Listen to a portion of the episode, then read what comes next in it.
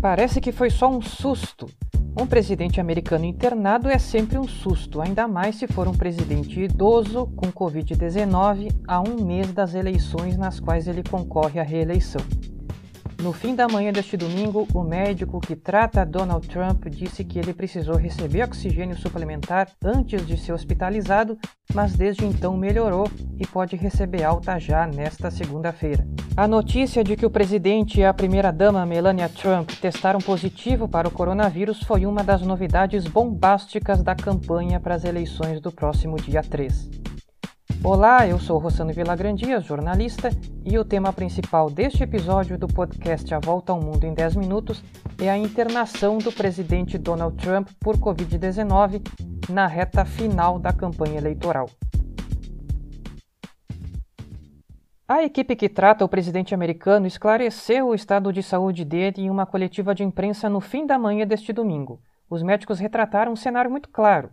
O Trump está bem, o seu nível de oxigênio está sob controle graças à medicação e ele pode receber alta nesta segunda. A coletiva que tinha sido dada exatamente 24 horas antes tinha sido bem menos clara e informações originadas da Casa Branca tinham aumentado a confusão ao longo do sábado. Trump foi admitido no Centro Médico Militar Nacional Walter Reed por volta das seis e meia da tarde de sexta-feira, horário de Washington, D.C. A gente pode ver o Trump caminhando para dentro do helicóptero no gramado da Casa Branca e depois desembarcando no hospital, que fica a 14 quilômetros da Casa Branca, mas já no estado de Maryland.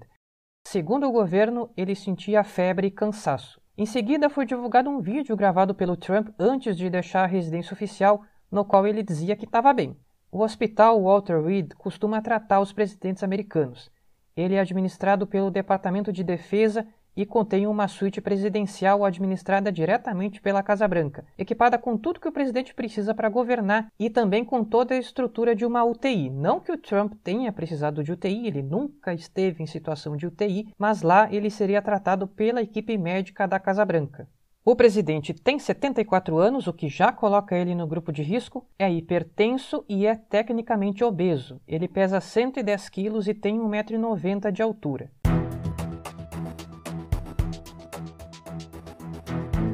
Na coletiva de sábado, o chefe da equipe médica da Casa Branca, Sean Conley, disse que estava cautelosamente otimista sobre o estado clínico do Trump, que ele não teve febre e não precisou receber oxigênio nas últimas 24 horas, mas que não podia dizer quando que o presidente teria alta. Disse que o Trump teve tosse leve, cansaço e congestão nasal, mas que esses sintomas já estavam passando e o nível de oxigênio no sangue estava bom. Disse que ele não recebeu oxigênio desde que foi internado e também não recebeu na quinta-feira, mas não disse nada sobre se o Trump recebeu oxigênio na sexta antes de ser internado. Daí ficou uma interrogação. Logo depois dessa entrevista, uma fonte anônima da Casa Branca disse a um jornalista do pool de repórteres que cobrem a Casa Branca que os sinais vitais do Trump nas últimas 24 horas foram muito preocupantes e que as próximas 48 horas seriam críticas, depois se descobriu que foi o próprio chefe de gabinete Mark Meadows que deu essa declaração, totalmente conflitante com a coletiva da equipe médica. E aí a situação começou a parecer preocupante, porque a imprensa disse também que fontes afirmavam que o presidente tinha recebido oxigênio. Então ficou parecendo que os médicos estavam mentindo para parecer que estava tudo bem.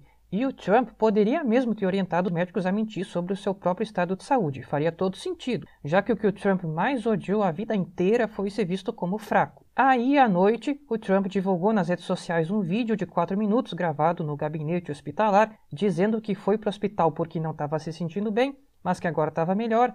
Argumentou que foi para o hospital porque seria difícil ficar isolado na Casa Branca e agradeceu muito à equipe do centro médico. For the incredible job they've been doing. Uh, I came here, wasn't feeling so well. I feel much better now. We're working hard to get me all the way back. I have to be back Porém, segundo a CNN, o Trump foi arduamente convencido a ser transferido para o hospital. Na mesma noite, a Casa Branca disse que o presidente melhorou durante a noite e chegou a trabalhar no hospital. Em seguida, foram divulgadas fotos dele trabalhando na suíte. Finalmente, na coletiva deste domingo, a equipe médica juntou as peças desse quebra-cabeça e montou uma história que, na verdade, é muito simples. Na manhã de sexta na Casa Branca, o Trump teve queda de oxigênio no sangue, ficou de cama precisou receber oxigenação. Depois disso, ele melhorou, chegou a levantar da cama, continuou com sintomas leves, mas o chefe da equipe médica achou melhor levar ele para o hospital para ser melhor monitorado. Desde então, o Trump tem melhorado bastante no hospital e não sentiu mais febre, nem precisou mais de oxigenação e tem caminhado e trabalhado normalmente dentro do hospital. Ele está sendo tratado com Remdesivir, um antiviral usado em casos de coronavírus, e recebeu também um coquetel experimental com anticorpos gerados em camundongos, um tratamento que ainda não está disponível para os demais pacientes. Para saturação de oxigênio, ele está recebendo dexametasona, um corticoide usado em casos não leves de Covid-19. Na manhã de sábado, o oxigênio chegou a cair, mas não ao ponto de provocar falta de ar nem precisar de oxigenação. Um dos membros da equipe médica disse que se realmente houver a alta na segunda-feira, ele continua o tratamento na Casa Branca, inclusive precisa de cinco dias de tratamento com o Remdesivir. É importante a gente lembrar que pacientes com Covid, ainda mais no caso do Trump, que tem obesidade, e isso é considerado uma comorbidade, podem ter pioras inesperadas, mas agora que ele atravessou bem esse início, é sinal de que é muito provável que ele continue bem. Bom, com essa história esclarecida, dá, para perceber que houve uma tentativa de passar a imagem de que as coisas estavam melhores do que estavam. Inclusive, enquanto o Trump estava mal na manhã de sexta, o chefe de gabinete Mark Meadows foi até a imprensa dizer que ele estava só com sintomas leves. Mas, por outro lado, as declarações do Mark Meadows no sábado sob anonimato causaram um alarme e aí começou a parecer que a situação era mais grave do que realmente era. Chegou-se inclusive a se discutir se não seria o caso de acionar a 25ª emenda da Constituição que permitiria ao Trump entregar o poder temporariamente ao vice-presidente Mike Pence. Essa confusão diz muito sobre a Casa Branca do Trump, na qual nenhuma informação oficial é totalmente confiável. Enquanto isso, a primeira-dama tem estado em isolamento na Casa Branca desde o diagnóstico na madrugada de sexta e tem apresentado só sintomas leves. O sinal de alerta na Casa Branca foi soado na quarta-feira, menos de 24 horas depois do debate presidencial, quando a equipe do Trump retornava a Washington, D.C., depois de um comício no Minnesota. Hope Hicks, uma das assessoras mais próximas do presidente, de 31 anos, se sentiu mal a bordo do avião presidencial Air Force One. Mais cedo no mesmo dia, ela tinha viajado com o Trump no helicóptero Marine One. Na manhã de quinta-feira, ela foi diagnosticada com Covid-19. À noite, o presidente foi ao Twitter anunciar que, por causa do resultado positivo da Hope Hicks, ele e a Melania estavam se auto-isolando à espera do resultado dos seus testes. À uma da manhã, horário de Washington, D.C., foi divulgado o resultado. O casal presidencial se juntava aos mais de 7 milhões e 300 mil americanos infectados pelo coronavírus. Desde então, houve uma onda de casos positivos entre o staff do Trump e no Partido Republicano. Além do Trump, Melania e Hope Hicks, estão infectados o ex-governador do New Jersey, Chris Christie, que é um assessor muito próximo do presidente, a assessora informal Kellyanne Conway, a chefe do Comitê Nacional do Partido Republicano, Ronna McDaniel, o chefe de campanha do Trump, Bill Stephens, e os senadores republicanos Mike Lee, do Utah, Tom Tillis, da Carolina do Norte, e Ron Johnson, do Wisconsin. Dessas pessoas que eu citei, o Chris Christie, a Kellyanne Conway, o Michael Lee e o Tom Tillis estavam sentados nas primeiras filas no evento em que o Trump anunciou a indicação da juíza conservadora Amy Coney Barrett para a Suprema Corte no sábado passado na Casa Branca. Também estavam ali o presidente da Universidade de Notre Dame, que também testou positivo, e a Melania, eles estavam sentados sem distanciamento e sem máscara, com exceção do Tom Tillis, que usou máscara. Um jornalista que cobriu o evento também contraiu a doença. Ainda testou positivo o assistente Nicolas Luna, um dos responsáveis por acompanhar o Trump o tempo todo, tendo à mão tudo o que ele precisar. Ou seja, houve um surto de Covid-19 entre as pessoas próximas ao Trump. Isso é inegável. Pode não ter sido exatamente no evento da indicação da juíza, mas houve um surto na cúpula de poder americana. O candidato democrata Joe Biden e a esposa dele, Jill Biden, que estiveram no debate no mesmo ambiente que o Trump, testaram negativo. Ela estava usando máscara na plateia e o Biden usou máscara ao interagir com outras pessoas. Inclusive, durante o debate, o Trump, depois de tirar sua máscara do bolso do blazer e exibi-la, debochou do Biden por usar máscara o tempo todo. Abre aspas. Eu uso máscara quando preciso, eu não uso máscara como ele. Toda vez que eu vejo ele, ele pode estar falando a 200 pés de distância e aparece com a maior máscara que eu já vi. Fecha aspas. Até o próprio Biden achou engraçado. I wear masks when needed. When needed, I wear masks. Okay, let me ask. I don't have. I don't wear masks like him. Every time you see him, he's got a mask. He could be speaking 200 feet away from me. He shows up with the biggest mask I've ever seen. I will say. O resultado é que o Trump agora está internado e o Biden não. O presidente passou a pandemia inteira criticando a obrigatoriedade do uso de máscara, atacando as medidas de distanciamento, contrariando os especialistas do próprio governo e dizendo que o vírus ia ir embora logo e que ninguém ia morrer. Acho que você que está me ouvindo já tem uma boa noção do comportamento do Trump sobre a Covid-19. Parece que agora o presidente finalmente descobriu a gravidade da doença. Precisava ser dessa maneira tão difícil, presidente? Não, era só ter usado máscara, não ter se aglomerado e encorajado a população a fazer o mesmo. De qualquer forma, tomara que o Trump esteja mesmo bem e, se não estiver, então que ele se recupere o mais rápido possível. No vídeo que o presidente divulgou no sábado, gravado no hospital, já se pode ver uma mudança de tom do presidente. Ele diz que está lutando em nome de todos os que sofrem no mundo inteiro por causa do coronavírus e agradeceu pelo apoio bipartidário que tem recebido. Ou seja, um Trump muito mais conciliador, mas isso não significa que ele vai manter esse discurso quando sair do hospital. Obviamente, ele não vai poder fazer eventos de campanha por pelo menos mais uma semana e meia, mesmo que até lá ele fique totalmente recuperado. O debate do dia 15 provavelmente vai ser cancelado e talvez até o do dia 22, dependendo de como a situação clínica do Trump evoluir. Isso aumenta a importância do debate dos vices, Kamala Harris e Mike Pence, marcado para esta quarta-feira. Você vai poder assistir na Globo News às 10 da noite, horário de Brasília. De qualquer forma, o Trump perde pelo menos duas semanas preciosas de campanha eleitoral. Nesse sábado, ele perdia para o Biden por 7,8 pontos percentuais nas pesquisas nacionais, pela média do site Real Clear Politics. A gente sabe, eu já expliquei aqui, que o que importa são os swing states e não as pesquisas nacionais. Mas toda essa vantagem nacional do Biden reflete nos swing states. Segundo o Real Clear Politics, o Biden vence por 2 pontos percentuais na Flórida, 6,4 na Pensilvânia, 5,5 no Wisconsin, 5,2 no Michigan, 3,3 no Ohio, 3,1 no Arizona, 0,5 na Carolina do Norte, 0,5 no Iowa e 0,3 na Georgia. Todos esses estados foram vencidos pelo Trump em 2016. A gente sabe também como Trump é um político que depende de aparecer, e aparecer principalmente em comícios cercado por uma multidão muito animada.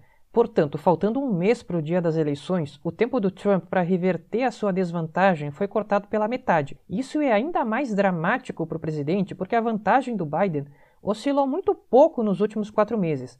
E quanto mais o tempo passa, mais improvável é que o Trump suba e o Biden caia. Agrava ainda mais a situação do Trump o fato de que o chefe de campanha também está infectado e em isolamento. Claro que nesse momento é impossível para os eleitores esquecer o quanto o presidente minimizou a Covid-19 e se comportou de forma irresponsável com relação a ela. E isso pode contar muito contra ele nessas quatro semanas que faltam até a eleição. Por outro lado, uma pessoa doente gera empatia. O primeiro-ministro britânico Boris Johnson, por exemplo, melhorou um pouquinho na sua aprovação quando foi para a UTI com coronavírus. Esses são os dois pontos de vista sobre como a internação do Trump pode influenciar as urnas. A infecção dos três senadores republicanos que eu citei antes coloca em perigo até a aprovação da juíza Amy Coney Barrett para a Suprema Corte, porque deve atrasar todo o calendário do Senado.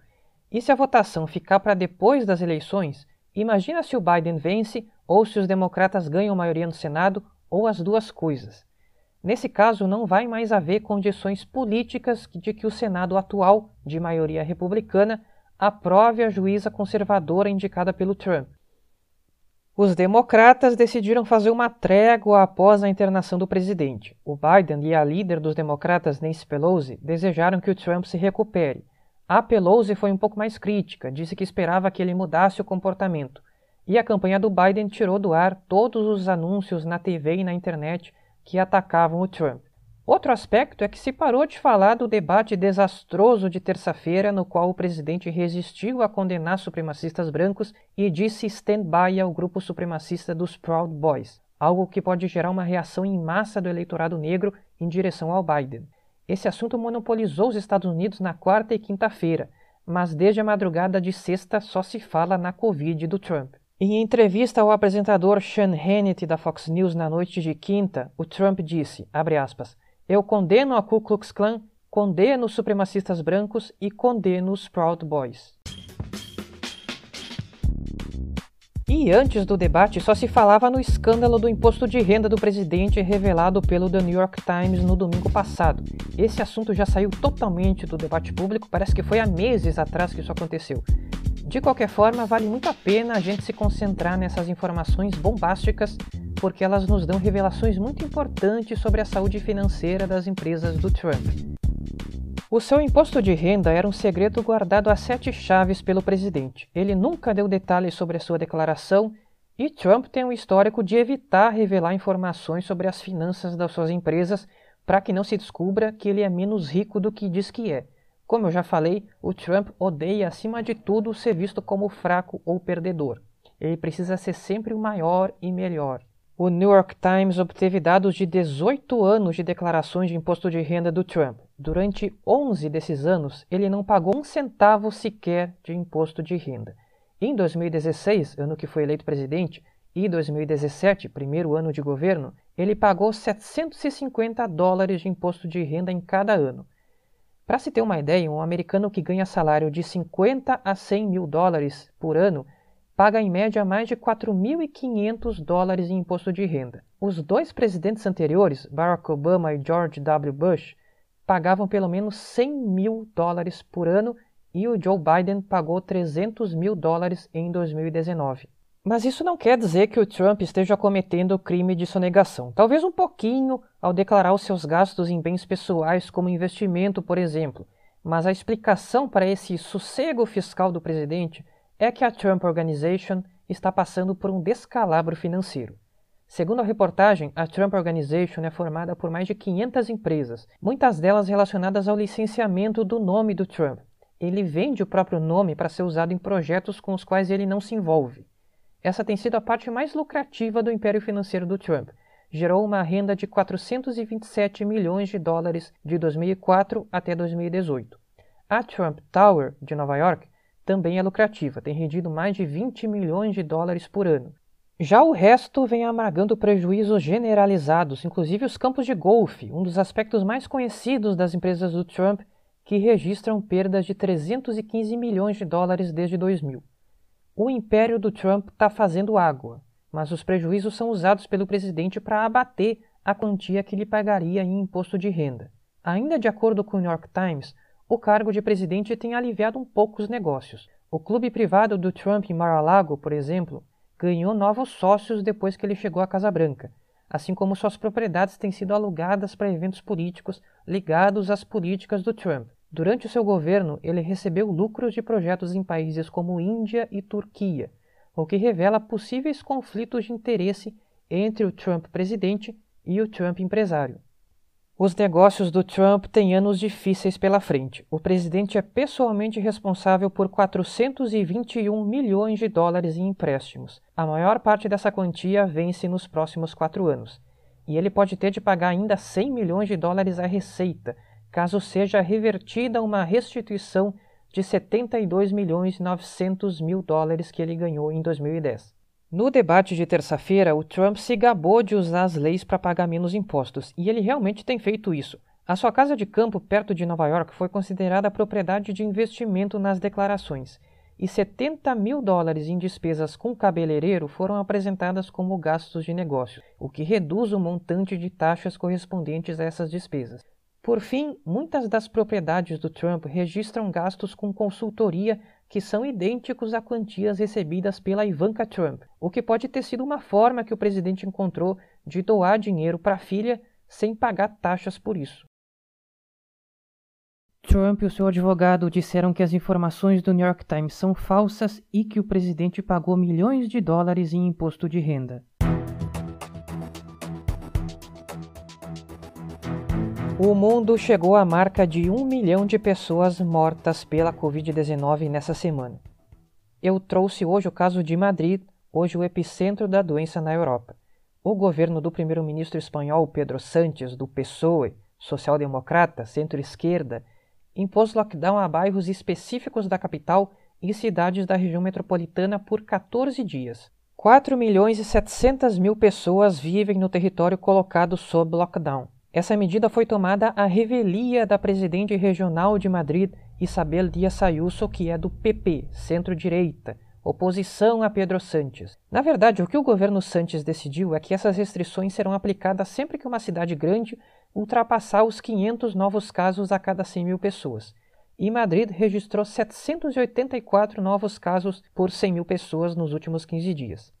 Pelas regras, as pessoas só podem sair de casa para atividades essenciais. Segundo o governo da Isabel Díaz Ayuso, o lockdown vai custar 8 bilhões de euros à economia. A Espanha tinha passado a partir de março pelo mais duro lockdown da Europa e agora o país vive a segunda onda. A taxa de contágios hoje é cerca de quatro vezes maior do que era no início de agosto em toda a Espanha. Uma matéria dessa semana da revista The Economist põe a culpa do novo lockdown em Madrid tanto na direita, que governa em nível regional, quanto na esquerda, que governa em nível federal. Lembrando que o Sánchez declarou vitória sobre o vírus cedo, em julho, e delegou às regiões a responsabilidade de conter novos surtos. E tanto o governo nacional quanto o regional falharam em desenvolver um sistema de rastreamento de casos como outros lugares da Europa fizeram.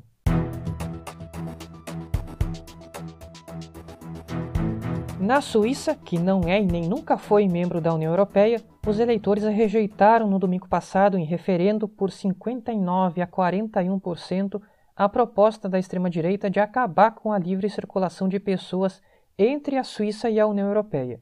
Um alívio para milhares de trabalhadores e estudantes que dependem dessa liberdade. A Suíça é uma democracia direta. Todo ano as pessoas vão às urnas para uma série de referendos e nessa última rodada foram aprovadas a implementação da licença paternidade e a compra de novas aeronaves de guerra. Também no domingo, o Uruguai teve eleições para os governos dos 19 departamentos nos quais o país é dividido, e o partido de centro-direita do presidente Luiz Lacalle Pou saiu fortalecido. O partido de esquerda, que ocupou a presidência de 2005 até o início de 2020, se enfraqueceu, mas manteve o governo da capital, Montevideo.